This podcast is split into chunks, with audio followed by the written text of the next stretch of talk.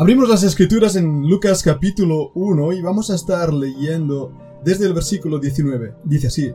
Respondiendo el ángel le dijo, Yo soy Gabriel, que estoy delante de Dios, y he sido enviado a hablarte y darte estas buenas nuevas.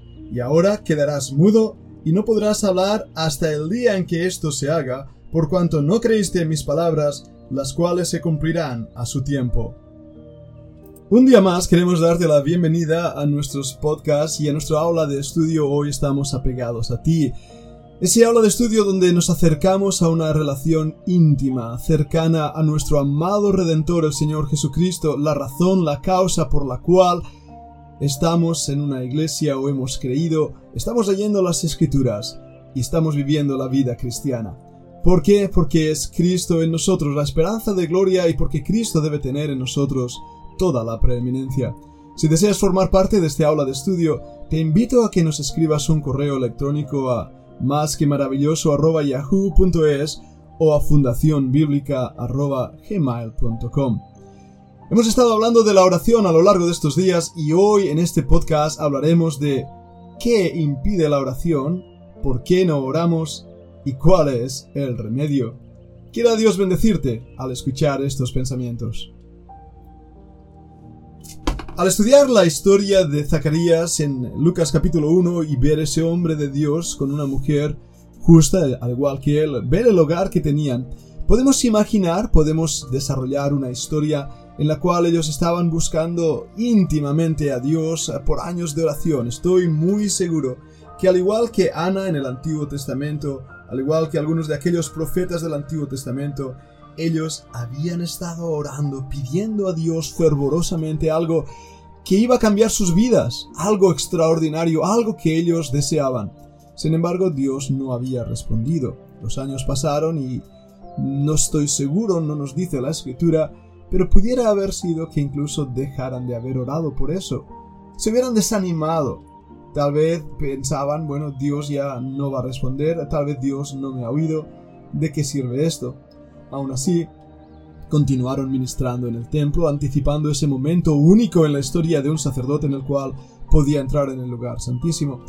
No estoy seguro lo que pasó, no puedo saberlo porque la Biblia no me dice nada, pero conociendo el alma humana, estoy seguro que Zacarías y su esposa fueron también, de alguna manera como muchos cristianos, aún consagrados al Señor, que oran y oran y oran y no reciben lo que piden y entonces se desaniman dejan de orar.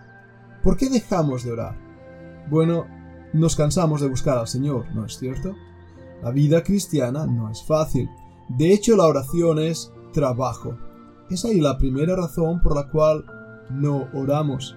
Porque necesitamos tiempo para hacerlo.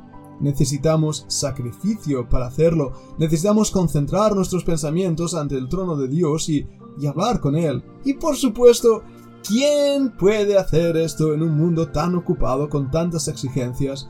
O ya tenemos 90 minutos para ver un partido de fútbol, eso sí, o tenemos dos horas y media para ver una de nuestras mejores películas, pero ¿cuánto nos cuesta orar? No encontramos el tiempo y en cuanto nos ponemos de rodillas, suena el teléfono, viene el vecino a pedir algo, a buscar algo, o simplemente nuestros pensamientos empiezan a deslizarse hacia cualquier cosa, desde qué voy a hacer para comer, a cuál es el problema de mi hijo en las matemáticas. Y lo más maravilloso de todo, cuando la oración se convierte en una buena siesta. Y los ronquidos no llegan hasta el cielo, pero sí hasta el vecino del quinto. Así somos. La oración no toma el lugar de prioridad y por lo tanto toma un lugar secundario. Los cultos de oración, las reuniones de oración en la iglesia son los menos asistidos. Decía Lutero, que cuanto más trabajo tenía en un día, más tiempo pasaba en la oración, porque sabía que la oración era lo que le iba a ayudar. Y seguro te ha pasado eso, orar y entonces dar fruto de labor, pero dejar de orar y parece que todo se enreda, todo se complica, simplemente porque no buscaste al Señor en ese mundo de oración. Pero no es la única razón por la cual la oración es realmente un reto. Algo que vemos aquí es que muchas veces llamamos a Dios mentiroso en nuestras oraciones. ¡Oh! No te escandalices, no lo hagas. Es una certeza bien real que se muestra al día a día en la vida cristiana cuando nos acercamos a Dios con un corazón de incredulidad. Creo que aquí era el problema de Zacarías. El ángel le dijo, hey, estoy aquí, Dios te ha oído, Dios te va a dar aquello que le has pedido. Y al igual que Sara con Abraham, que se rió y tuvo que llamar a su hijo Risitas, eso es el nombre Isaac, lo mismo pasó con este Zacarías. Oró y pensó, bueno, Dios ya no me va a responder. No estoy tan siquiera seguro si me oye. Y cuando le dijeron, tu oración ha sido oída, él no creyó. Estaba pensando que Dios se había equivocado de vecino o simplemente Dios le estaba engañando. Qué triste es pensar esto, pero qué real, ¿verdad? En la vida cristiana, cuando le pedimos a Dios algo y cuando nos lo da, no creemos que nos lo haya dado. O cuando Dios nos sorprende en nuestras vidas con algo que ni esperábamos y nos quedamos mudos. Mudos. No sabemos qué decir. Nos sentimos realmente avergonzados porque Dios ha contestado a nuestra oración de una manera tan inesperada, tan fuera de lo normal, tan extraordinaria. Dios ha mostrado su poder, Dios ha mostrado qué es capaz de hacer, y nosotros, incrédulamente, le miramos y decimos, ¡Wow! No sabía que Dios podía hacer esto. Creo que la incredulidad es el mayor pecado en la vida de oración pero todos caemos, hemos caído o caeremos en ello. Piensa en un momento en esto. Vamos a hablar de algunos problemas más en la oración. Uno de los más habituales es que muchas de nuestras oraciones se enfocan solamente en las necesidades físicas y materiales, pero fracasan totalmente de buscar una vida más profunda en las necesidades del corazón. Dios está interesado en nuestro corazón, en nuestro corazón. La Biblia dice, dame, hijo mío, tu corazón.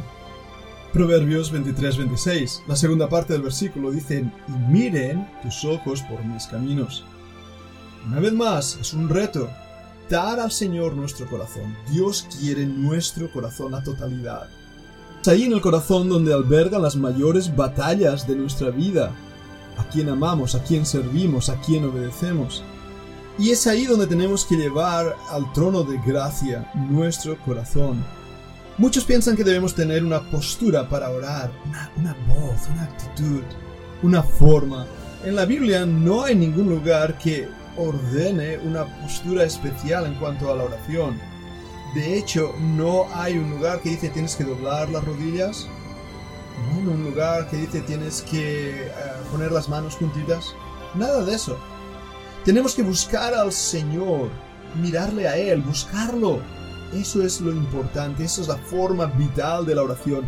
Para mí mi vida de oración es un continuo andar con el Señor día a día. Por eso la Biblia dice, orad sin cesar. Porque siempre estás sujeto a las tentaciones, a los ataques del enemigo. Siempre puede recibir un, ataque sorpresivo ah, por los flancos de la vida cristiana. Y muchos creyentes que olvidan esto y dejan de orar, más pronto o más tarde caerán en las redes del enemigo, en los dientes del enemigo.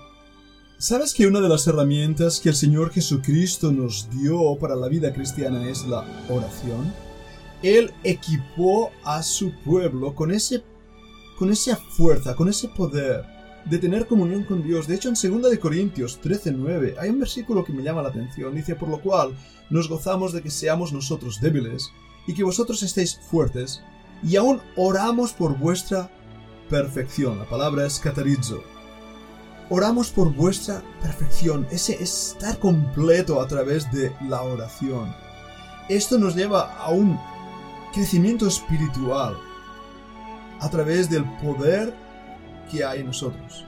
La Biblia dice, no me avergüenzo del Evangelio porque es poder de Dios para salvación. El poder de Dios para salvación es el Evangelio. Pero la Biblia también nos recuerda que la oración del justo obrando eficazmente puede mucho. Es una actitud, es una acción de poder. Pero hay otro poder en nuestras vidas. Y ese es el poder del Espíritu Santo. Sabes, la oración no es intentar cambiar la mente de Dios. Es aprender qué hay en la mente de Dios y pedirle según esa mente, según su propia voluntad. El Espíritu Santo constantemente intercede por nosotros, incluso sin nosotros darnos cuenta. Él conoce la voluntad del Padre y nos ayuda a orar conforme a su voluntad. Lo veremos en el siguiente podcast, en 1 de Juan capítulo 5 y en Romanos capítulo 8. Sigue escuchando, Dios tiene algo precioso para ti.